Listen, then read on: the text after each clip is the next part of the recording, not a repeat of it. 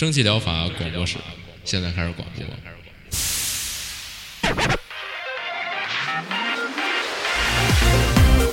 百无一漏萃取最新精品游戏，一游即知，化解日常生活压力。聊尖儿的，聊缺的，就聊你们等着听的。蒸汽疗法让游戏成为您生活的良方。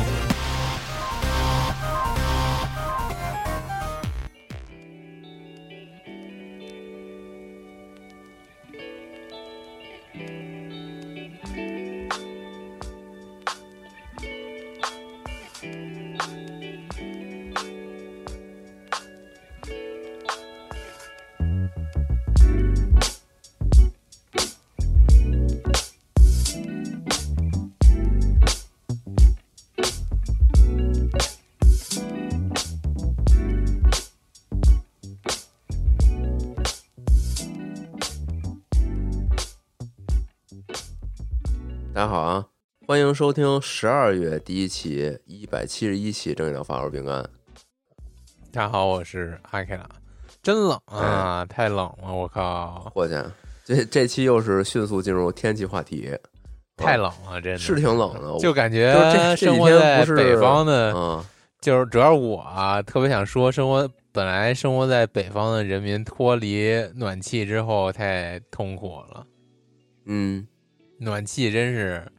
好东西。啊，你现在没暖气是吗？那当然了，这暖气除了中国北方哪儿还有啊？欧洲可能有啊，那那你怎么取暖呀？就是空调啊，小太阳呗，小太阳。哇，你没那么自己弄一小炉是吗？不是，就就那种电电热暖气，是啊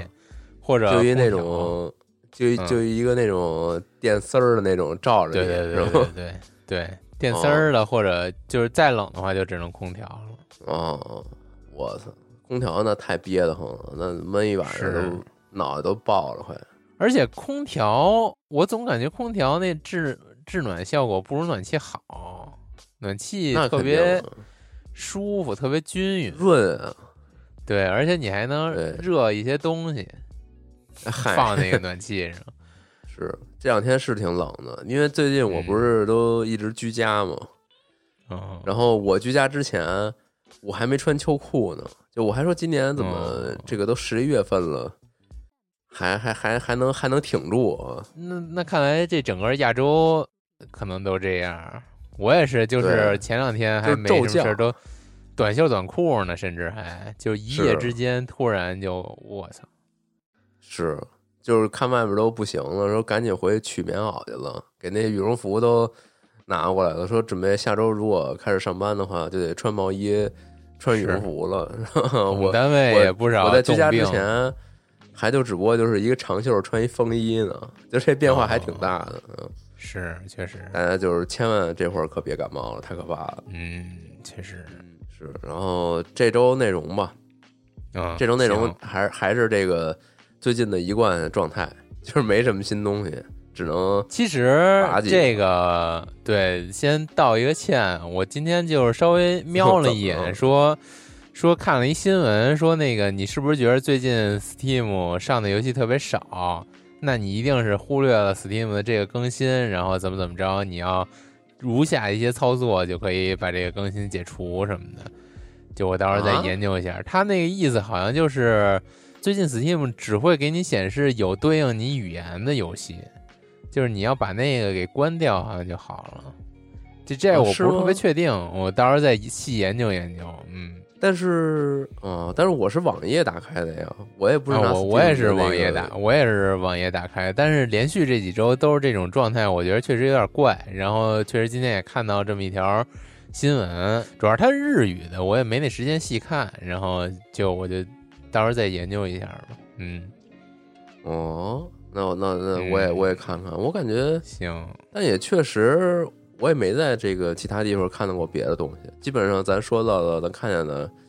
基本也就倒也最近是吧拿。倒也是他，可能就是加入了人工智能筛选系统，那也挺不错的。嗯，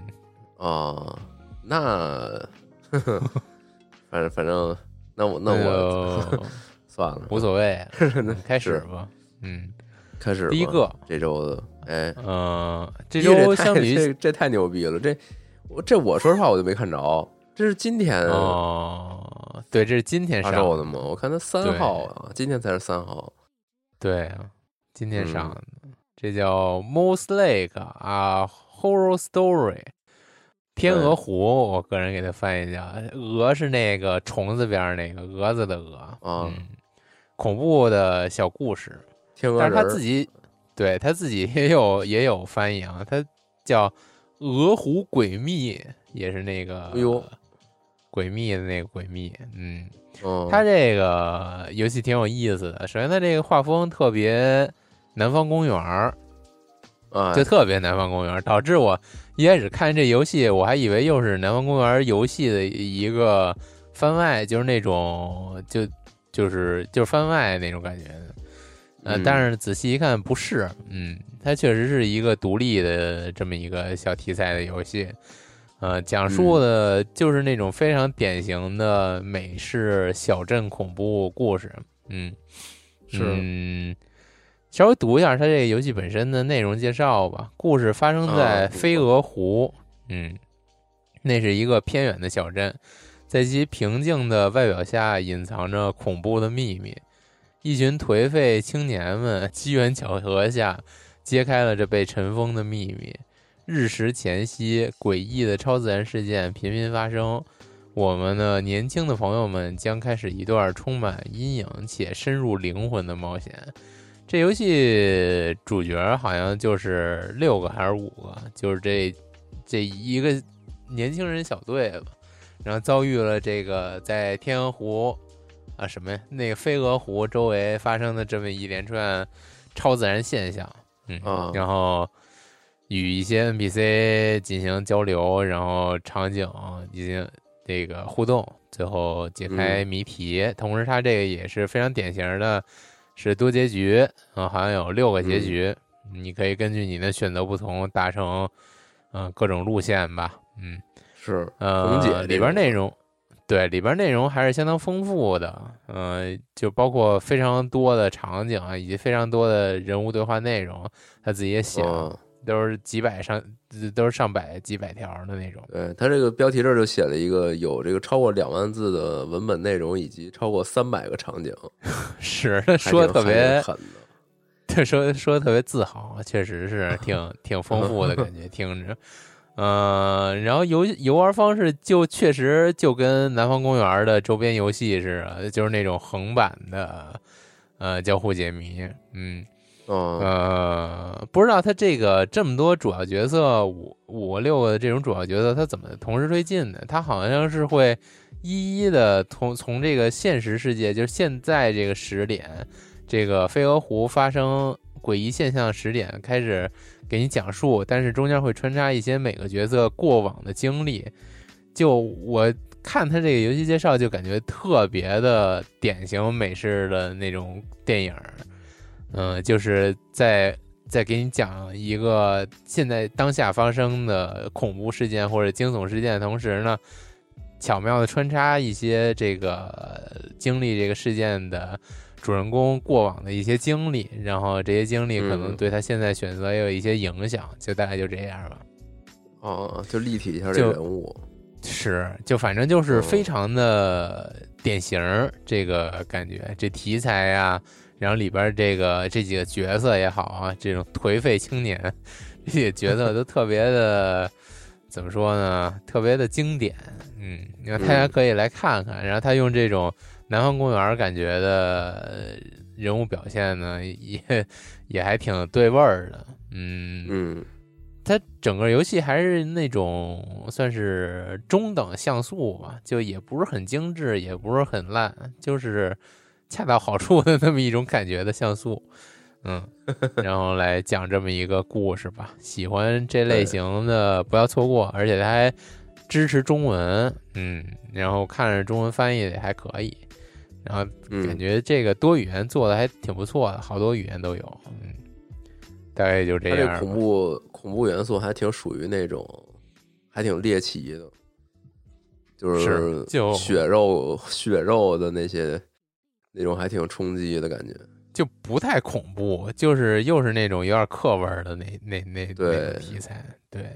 是。下一个，嗯然后我我其实，在看到这东西的时候啊，我有一个妙想，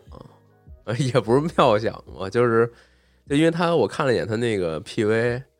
然后它里边嗯。有一些桥段，比如他不是好几个人一起嘛，他可能有一些那种就是有些人挺身而出了，然后有些人哦。就是完全看起来就是实际上和他这个人物形象表面上看起来不一样，其实表面看他好像特别勇，这猛哥其实是特别懦弱哦什么的。我装的对然后我嗯。对，然后我就想，就是如果就这种情况，就比如说你这门外是一大怪，但是你需要，比如说绕过它去去拿什么东西逃出升天什么的，就是你想象一下实际的情况发生在你身上，就是你敢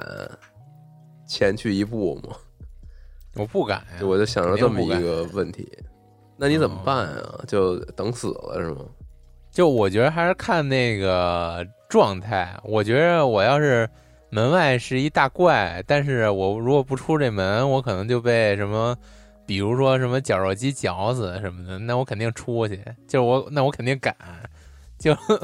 两难我选。一般情况都不是这种情况，就是，你只能跟哦这僵持住了，就是你，就是你要是真是后边说拿有人拿枪指着你说你不走就立马给你崩了，啊你肯定也不得不走了。就是，但是它是啊那种微妙的平衡，就是你你也可以选择原地不动，但你也不知道接下来会有什么等着你。但是你要往前走一步呢，哦你要面对这个可怕的东西。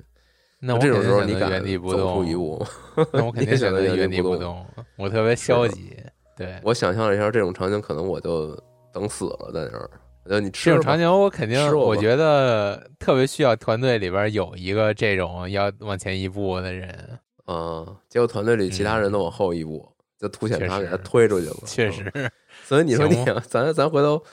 就是我想起那个那叫什么密室逃脱系列那些东西，嗯嗯，对，感觉可能就玩不了这种，那就人性暴露了。玩一个那个，就是用用咱这个广播玩一个。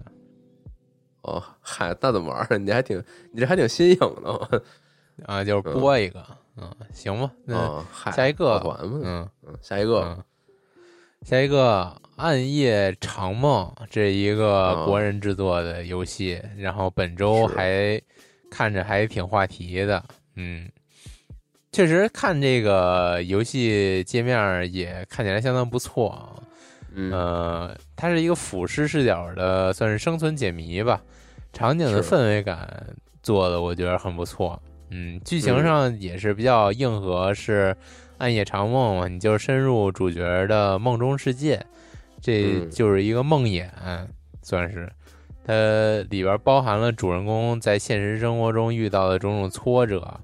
呃，然后在梦中具象化，嗯。形成一些这个怪。我我感觉就有点像寂静岭或者那个 Evil Within，嗯。你把现实生活中你难以逾越的一些困难，就想象中你在游戏里边难以难以面对的一些恐怖的怪物吧。嗯，这个哦主角在现实中遇到的就是经历了家庭破裂带来的悲伤，嗯嗯，一个小男孩哦逃离到、逃离现实世界，遁入一个由他自己的记忆创造的黑暗异想世界，这使他踏上了寻、探寻其中真相的旅程。过往在现实世界中经历的苦痛变成了令人恐惧的怪物，他们想把主角困在无尽的梦魇之中，在梦境精灵的帮助下。小男孩将设法躲过敌人，解开错综复杂的谜题，欣然接受自己的恐惧和揭开真相，从而净化由他过往记忆所创造的怪物，并最终醒来。就相当于梦魇嘛，就是你在这梦中醒不过来了，你需要净化这些怪物，就也就是你需要跨过你内心那些坎儿，嗯，来使自己醒过来吧。对，我想起来它这之前画面，我好像是是什么时候？是好像是工工作中有有点这需要还是怎么的？就是试过他那 demo，有点是啊啊，试过他之前的 demo，然后我记得就是一个他那嗯环节就是后边有一个巨大的女人追着你，我靠 你然后你就去解谜，弄房就是打开房门，然后比如说女弄弄出一些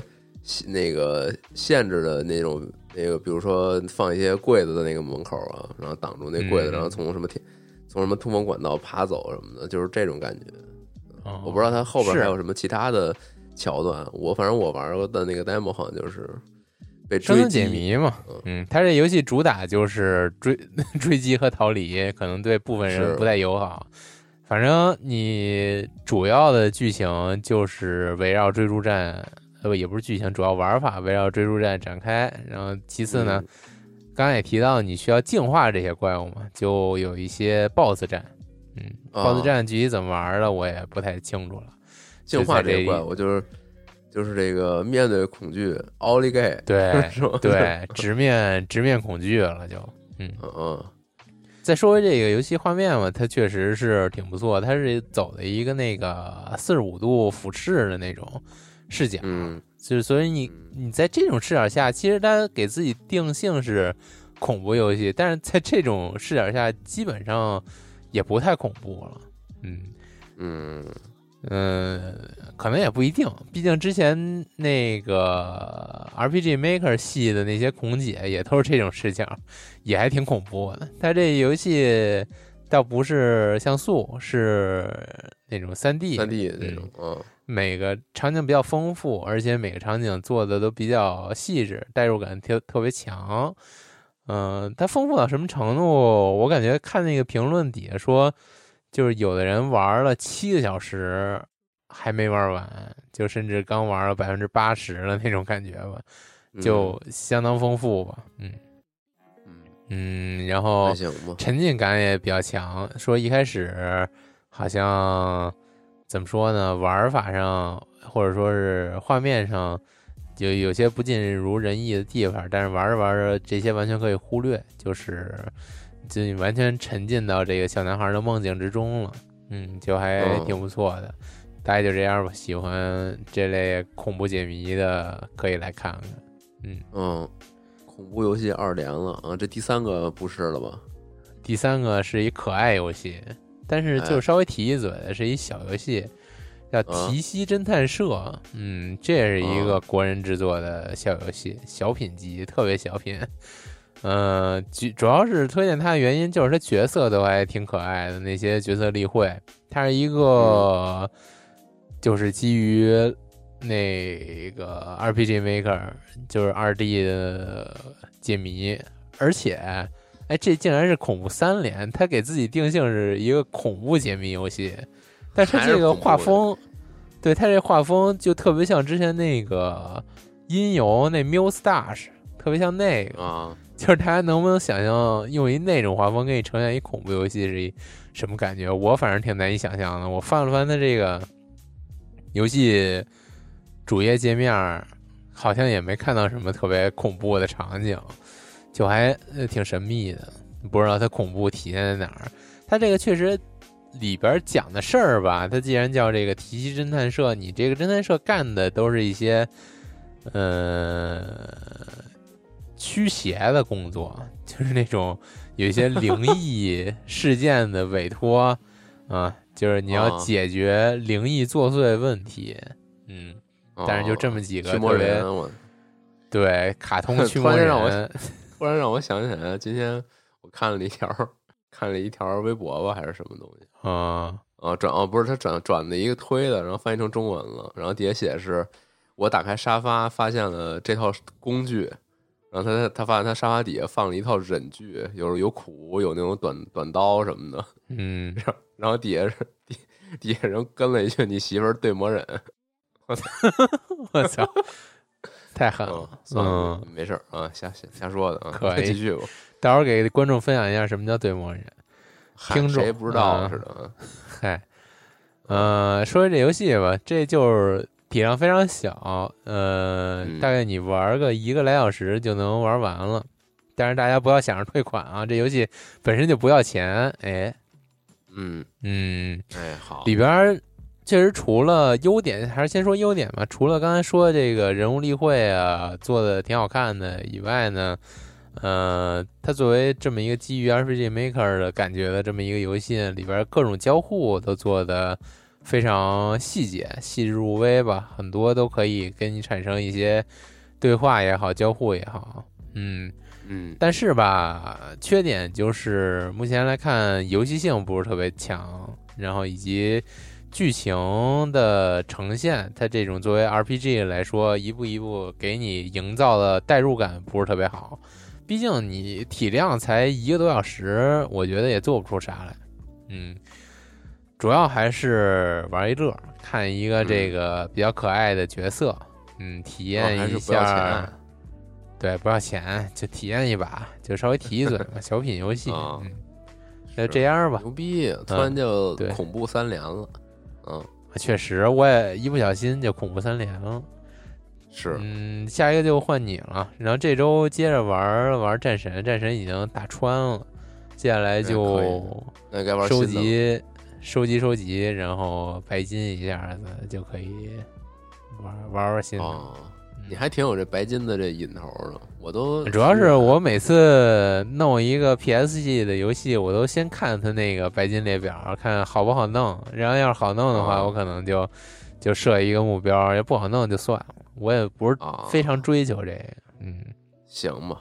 然后确实挺好玩的。战神五，呃，不是战神五，战神四确实挺好玩的。呃，现在刷哦那个女武神什么的挑战，就它这个挑战性又还有，然后也不至于特别难，就啊，休闲快快乐，挺不错。是嗯你不可以打那高难度吗？嗯，那就啊、是，但是它我我还真不太确定这游戏游玩中能不能切难度。嗯，啊那不不是很确定。嗯，我又不想玩。这几天都是那个就是新就那个新出的那个战神嗯诸神黄昏呃诸神黄昏的什么高难度嗯通关什么的，就是有好多那种视频。啊，它高难度应该是挺难的。嗯，那可不，怎么说嗯也是动作游戏鼻祖是级别。是是，行，那我这边也没也没什么哦特别的。第一个就这游戏献给你，啊就是这个月光公司什么玩意儿？m o 为 n 什么 s 呀 i Inc. 啊，它这是嗯一个私酒酿造模拟器。哎呦，你之前不是 哎特别哦 向往这个哦开酒厂吗？但是虽我看它这画面特别特别淘金时代，特别复古，就是我也没拿没拿准，它这是一就有点那个大大镖客那时代。呃，也没那么老，就是他确实是挺那个，就是那种美国乡村风，就是你是在哦山里搞一个那种、哦哟，这种秘密基地，搞点这个蒸馏的这些罐瓶瓶罐罐，然后我操！去这个私私酿烈酒，确实是这么一个情节。这不会是禁酒令时代吧？但它确实不是，因为它后边还就是展示了，比如说你可能往这个城里运过去卖，然后被警察哦逮着了什么的。但是警察开那这不就是车都是挺现代的车，你知道吗？所以它应该也哦不是一个，确实是那个年代，就是禁酒时期那个年代的嗯故事。我感觉不是，他只是说这些设备挺复古的，就是你用一些这种哦很传统的方式去做，但是估计可能这时代是现在啊。这这他也完全没写啊，他这个游戏确实美国。那个小乡村你也看不出来啥时代对，就是那种感觉吧。但反正就是用一些古法、古法酿造啊。啊，古法酿酒。然后你哦这、你这全程啊，就是特别详细，从你怎么建你这个基地，然后你得买这个建材，你得买这桶，买这些设备，然后再从去雇你这些师傅。啊，然后再嗯。解锁这个工艺，然后你还得手动的去，呃，你你还得去采买你这些酿酒材料，啊，然后你还手动的去调你这工艺里边的各种配比，然后怎么什么多少温度啊，然后多少个环节呀、然后怎么加工，最后最后还能这个装瓶儿，然后自己写上你这个喜欢的名字 在你这个酒瓶儿上，然后你这嚯一一小罐儿这个私酿，然后出来之后你再拉到这个城里去卖，就是这么一个过程，还挺嗯 还挺完整啊。然后他这个游戏里讲的，反正就是我觉得他这写的还挺逗的。说大家都爱酿私酒，没什么能比一瓶好酒更让人心满意足。在阿巴拉切亚，我们奉奉之为真理。我们就连血管里都流淌着私酿酒，一些老家伙甚至字面上印的那种，我们喜欢聊酒、酿酒，然后终日喝酒，把我们的快乐和好货跟大家分享。你意下如何呢？玩游戏的朋友，对，呃，你喜欢喝什么酒？也许你就应该知道该怎么酿。酿酒是一复杂的过程，但如果你想来点儿，呃，醇香，呃，纯欲酒香，就要来点私酿。那么我们当然可以和你分享一些专业知识，我们指导你一步步完成发酵、蒸馏、灌装的流程。但这个板块太小了，写不下这么多介绍了，请看下面的记步图，让他在底下附一张图，就是整个是它这个从选料，然后这个料在发酵，发酵完了之后再蒸馏，最后装成一个小罐，上面写好你就是给它命名什么的，就是这么一个挺有意思过程，倍儿复杂嗯，对，什么酒都能酿。呃，他提到有说是酿这个白兰地、威士忌、伏特加啊，就是蒸馏系的类型。哦，对，可以烈酒。我操，嗯，挺挺符合。我觉得你可以看看，我可以。但是这个目前现在褒贬不一呀，是你是他褒贬不一。然后，对对对，就是我不是很推荐。我不是说想推荐游戏，只是因为看到了特别契合你的这个要点。行吗？对，虽然它画面其实。就是里边说的，我还挺挺感兴趣，画面看着也还行，但是它这褒贬不一。对它现在就是，你看它商店里边说的内容还是挺丰富啊，比如说很大量的配方啊、原料啊、设备啊，而且像是什么山地、林地、沼泽、城市什么各种那个选这个环境，你都可以自己去选择呀，等等的，就是这种很很自定。但是呢，我看了看评价，就是主要 说的问题就在于它 bug 太多。就老老老这个崩溃，然后还有很多地方根本根本就是你按照它做了，然后出来东西不是一码事儿啊。然后有的东西就是一直卡住啊。哦，对，然后反正反正就挺就这点挺喷的。但是我觉得这个太独特了，就是没有别的同类的游戏，所以。你要是感兴趣，你加个愿望单，回头看看他万一改好，确实，你自己也就学习学习，整点这个，挺不错的。对，上期学登山，这期学酿酒，回头你就找一山沟，你就你就窝着去 完事儿了。对，嗯，是，回头你再再下一模拟器，就是怎么怎么倒腾酒，怎么卖，就没有下一期了，就是都跟深山里了。嗯，对，回头就是我我再弄一模拟器，就是怎么逮你，回头就到山里逮你。我操！嗯，行吧，挺逗的这个是，嗯，然后下一个吧，下一个是一个手游移植的游戏，叫《神医 Doctor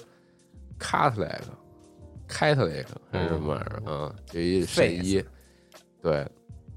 这是一个国产游戏啊，那个从手机 iOS 端移到 Steam 的啊，这个游戏它讲的是一个，它是一个这种中世纪的欧洲医生模拟器。就是那种 特别嗨复古的那种中世纪医生，我还以为喜来乐呢国产神医，不是不是不是，就反正我还以为是那种中医题材呢，不是中医题材，是是西医，就是走这个放血呀，然后这个截肢炼金炼金术，愚昧阶段的西医，对，就是调，就是也没那么愚昧，就是他很多东西还是有。就有他当时的那逻辑吧，反正调点各种药，给你走点药，然后这个哪儿哪儿疼，给你放点血，给你拜拜火什么的，反正就是都挺那个，就是咱以以前老说嘛，什么那个以前没有医生，都是理发师给你就是放血，给你拜拜火就完了，是对，就这种感觉。对，然后这个游戏它就是一个这种模拟器，嗯，里边涉及到像是什么。呃，那就以上的那些疗法呀什么的，你都会以一个就是交互 QTE 什么这种形式来让你自己去亲身体验。嗯，就是比如有一病人，你要怎么给他治，然后你要怎么点啊，给他上药啊，给他给他什么截肢啊什么锯胳膊锯腿的，这些东西都得 都得跟战神好像也没什么区别。嗯，也也是啊，嗯，是，反正就还挺狠的。我看底下评论说什么玩两个小时治死。已经致死三个人了，就是还还挺还挺难啊，是。对。然后里边它里边有一个挺好的，就是它会给你穿插一些那种就是真实的历史的一些技术，就比如当时它就真正的那些医疗啊是怎么处理的，然后为什么会形成这样的一种文化，或者说一一种理念，这这么叫就这些东西是怎么传承下来的呀什么的，它它会有这些讲解，我觉得还挺好的哎。长知识了。对，甚至它里边还有什么那个，就老百姓想看你怎么做手术，然后你收门票，然后大家围观你，然后你给你给大家施术，哦对，然后给大家展示啊，赚钱什么，反正还都挺狠的。嗯，对，然后它这整个这个画面，我看底下游戏商店描述里边有一个比较专业的说法，这我之这我记得你之前好像也说过，就是同类的画面？就是这个蒂姆·波顿风啊，什么呀？啊，你之前没说过吗？就就就是就是那个僵尸新娘那个那个画风，就是哦这种就比较哥特的这种哥特这种画面风格嘛，嗯。哦，对，反正就是这么一画面。那搁我说呀，我就觉得可能比较像那个《我亲爱的女儿》那个，就那小人儿都反正阴阴沉沉的，那哥特嘛，他穿的是那种比较我是我肉肉的确实真没觉得他这他这是蒂蒂姆波顿风，是吗？啊，反正他自己这特别的卡通，特别的可爱。就卡通蒂姆·波顿呗啊，谁知道啊我也不懂 我就看底下是这么 写，我这么说了啊。嗯，行，反正总而言之，就是还挺长知识的，体验一下嗯就这当时这些，其实这些东西吧，如果他真的好好都认真记录下来了，我觉得还挺好的。因为是你想，咱们想到这个这个年代那个环境，你想就是啊，特别神神叨叨的，这个宗教和医疗都混搭在一起的感觉。然后具体你想说出，你说出来他为个为啥，或者说是具体他当时什么样，其实也没概念。然后游戏里很多也都经过反复演绎，你也说不好，它 那到底是不是真实呢？对，也没谁就是说刻意的去读历史吧，了解这这一段那会儿的医疗是什么样的。我觉得这游戏可以了解一下，嗯，是寓教于乐了，还挺好。可以，嗯，然后下一个吧，下一个就确实是没什么好游戏可说，你知道吗？挑了一个叫《矮人通天塔》，听说一个那个那不是那么好。说一个那个那个 YouTube 广告那个游戏，是是是是有点像，但啊你听这名儿嘛，其实就是你造一个造一塔楼，造一个法师塔这种感觉啊。你主人公呢是嗯矮人国度的一个巫师，就很典型的那种戴着巫师帽、穿着那种巫师袍的这么一个白胡子老头啊，就这么一人。哦啊，然后这个游戏它是一个以卡牌来驱动的一个建造游戏，就是你你手里有什么牌，你就能干什么事儿。你所有的这牌就跟像是一个小契约一样，就是你打出这张牌，你才能命令你的这个矮人的这些工友过去帮你修东西啊。哦，对，然后这个是个游戏它，哎，你说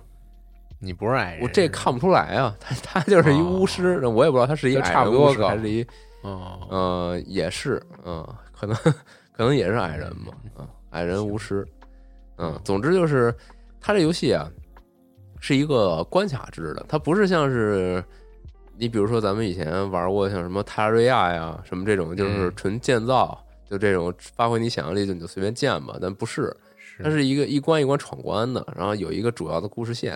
然后你在这每个关里边啊，你其实面对的困难和目标啊也都不一样。比如说你这关里可能你要面对这个哥布林的袭击，嗯、或者说你这关你要达到一个塔楼的什么样的高度，或者面临比较严峻的天气，或者怎么样，或者完成一些就特殊的这个需要啊。这个具体每关都是什么样的要求，我也不是特别清楚啊。它就因为是关卡制嘛，所以它这个自由度不是很高。就其实你每关你手牌拿到什么牌啊，然后你你造哪些建筑以达到什么功能啊，实际上目标都是为了完成这个关卡的要求，所以就没那么自由，就是有点儿就策略性比较强，就是你要拿拿捏好你先造什么后造什么，然后资源怎么分配，你手牌怎么哎有点那意思，就是你每回都面临不一样的场景，对。然然后我看底下评论也说，就是可能比较看脸，就是你这回合拿到的牌和你就是遇到的情况非常合适，你就特别效率特别高。一旦就是稍微有点偏差，然后或者说你可能不知道这关你会遇到什么情况，你提前就把一些呃，可能比较关键的东西给用了或者错过了，那你这关可能就会很 很很吃瘪啊。嗯，对，然后这个哎就是典型的 rogue 嘛。呃，他不 rogue 呀，就他是关卡不制 rogue 呀他对嗯他不 rogue 吧？我我也没太应该不 rogue，哦就是他他每关都是固定的，你面对的敌人和他给你设计好的需求什么的，应该都是定死的，你就闯关嘛。哦哦，对，嗯，不过这这个他倒不是死板，刷就是每关的初始的感觉。啊，有点那感觉，就是你比如嗯你这关你可能到这儿就是灭了，你失败了。嗯，然后你回头你是再下次再打的时候，你就有经验了嘛，你就知道啊，我得留一手背背一手给后边的一些情况，对，应该是这种感觉的游戏啊。然后它比较有意思的是，它没那么嗯，就是没那么单一。你不是说每次都是随机场景，然后你就建，就是它每关的那个场那个情况啊，它会有些变化，甚至到后边你可能会就是要求你在一辆列车上面建你这塔，就是很多情况就整个环境就会不一样。比如你在山哦山尖上建一座塔，和你在平原上建肯定就不太一样。对，甚至到后边你还可能会造一座那个浮空城，就那种飘在天上的一座魔魔法城那种感觉，造了一大拉然，嗯，哦，对，就是还挺逗的，我觉得里边儿是敌人种类也比较丰富啊，你卡牌也比较丰富，而且它本身它是一个这样啊！我一开始以为你这意思就是说，比如说，就是我、啊我是建，就自始至终我是建这一座塔呢，就是啊比如说我建这塔，它就是你每次的一到需求五不一样，你层建的是塔也不一样啊。对，我以为就是建这一座塔一到五层是第一关，什么五到十层是第二关，十到十五层是第三关这种感觉的。具体它能给你保留多少，这个我就不知道。但是你每一次啊应该每个关卡，你的目标都不太一样，所以你建出来那个塔，它的结构啊，它的这个房间里哪些房间负责什么功能，它怎么互相嗯配合，就应该也会不一样。具体具体哦看要求啊。嗯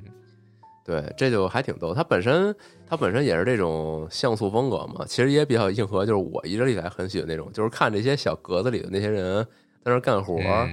特别逗。啊 就是不同的那个不同功能区，有的人不就在那干不一样的活儿，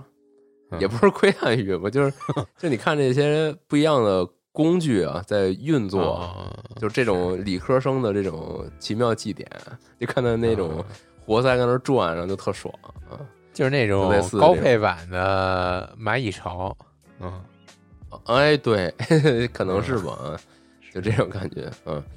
还挺还挺逗的，我觉得。是。这个还挺逗啊。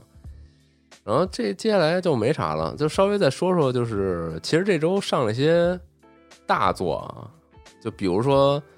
最近一直念叨那个黑潮，呃，暗潮，这也确实上了，然后也上了 XGP，昨啊天那个下载了一个。啊，对，就是那个四零 K 的鼠疫，然后昨天下载了一个 XGP 的版本，但是还没来得及玩啊。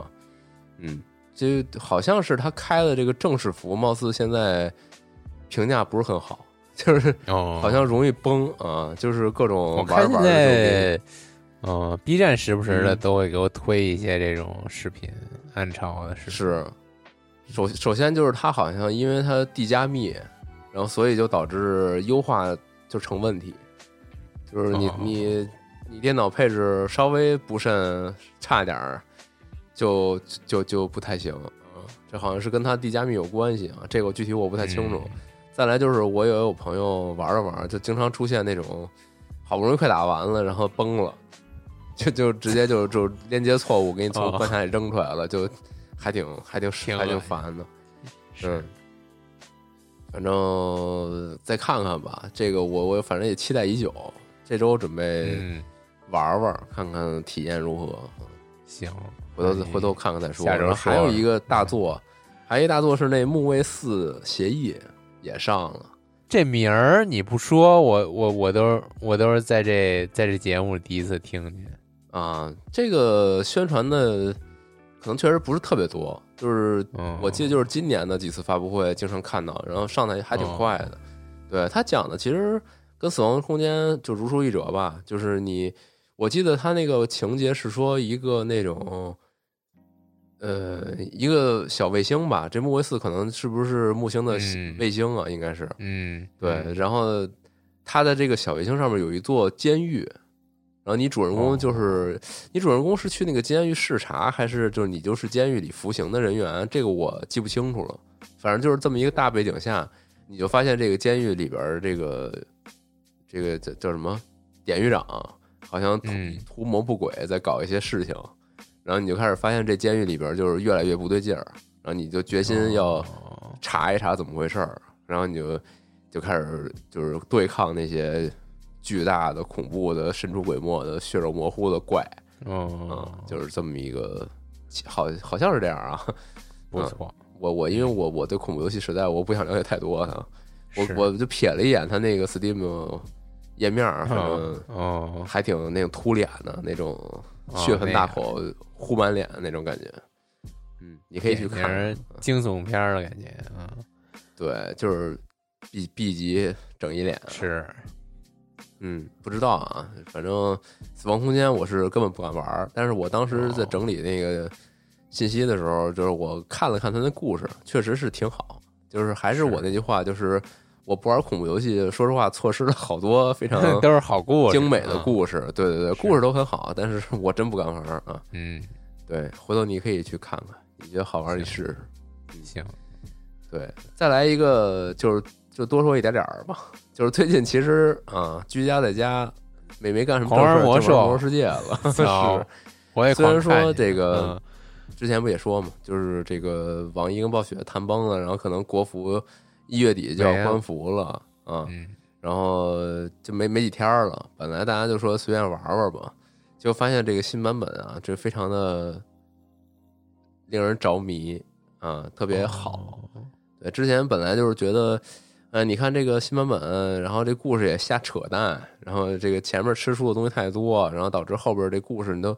都让玩家就一头雾水，怎么又来这样啊？那人不都这个不行了吗？怎么又出现了或之类的？就经常有这种感觉。然后画风呢也变得特别的 QQ 弹弹、软软绵绵的感觉，就没有以前那种特别严肃、特别硬核的那种感觉。嗯啊，你说这个，我突然上想起来，这周啊，这周上了一那个无限暖暖的预告，给我看看看的有点惊这不是这个叠纸最近疯狂输出吗？啊，是吗？对，反正哎，这新版本吧，就是嗯，感觉这我玩这么多年魔兽啊，我还真没有见过哪个版本新开的时候给我的感觉是这样的，就是哦，它特别，它整体的充满了一种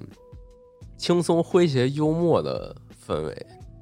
就是你以往嗯你可以想象这种欧美奇幻 RPG，它啊出现一是新版古代仇深嘛，嗯对它肯定它不是打仗，就是有什么巨大的邪恶要出现了，然后人民团结一致，然后开启新的这个征程，这都是这种感觉。但这次他一开始是这个沉睡多年的一个这个巨龙的老家，拨云见日，重新出现在人们视野当中。然后这些巨龙呢，就等于归巢了。然后这个联盟部落两大势力的人呢，就是组建了一个这个探险团，就准备去这个他们这个古古老的这个大地上面面去冒险。对，它是这么一个情节，就是导致就特轻松，就倍儿轻松。就是你开场就是他跟你说我们要去准备出发了，你去召集几个你那个信赖的这个同事，然后你们组建一个小队，啊，然后你出出发之后，这个就是大家就是各司其职，那个各各有所长，就开始在这个当地去建立一些小小的这个前哨站，然后你就开始发掘当地的各种。对，就有点这感觉，然后嗯和这些当地的这种各种奇幻生物去这个友好交流，然后发现他们发现有一些这个邪恶在其中涌动，然后你帮他们稍微解决解决，就是大家都没太把这个就这版本带来的这个，它其实这个新的故事啊也有巨大的危机，但是大家无所谓，感觉就是不太有所谓，就是来嘛，你你就来哦来打你丫的，行，你就回去吧，哦回去我们接着我们接着探险，然后我们做饭、钓鱼，然后这个采集物资，倍儿高兴。哦，然后你看这些小狗、小猫的，然后满地爬，然后各种小动物，倍儿好，倍儿可爱。就是嗯它整个这感觉就是这样的，非常非常舒适，让你觉得，反正以往摘仙桃去了，我从来 对，就是就到了这个一个世外桃源了，这些所有的东西吧，都倍儿可爱，然后感觉都是没有被污染的感觉，然后所有东西都特别和睦。就是以前我真没玩过哪个新版本，是这给人这种感觉。对，就是你觉得 快关服了，给你们来点舒服的。对，就是就是可能也不知道，就穷穷尽穷尽他的这个能力了，就给你们来点这个缓的吧，别老天天的互相打了。而且他最牛逼的是，他好像从这个版本开始，联盟和部落能一起下副本了，就是两大敌对阵营可以一起组队做任务下副本了，好像。但是我到现在为止还没有就是实际体验过。这个具体他是怎么实现的，还不不太清楚。反正就有点虎逼，但是也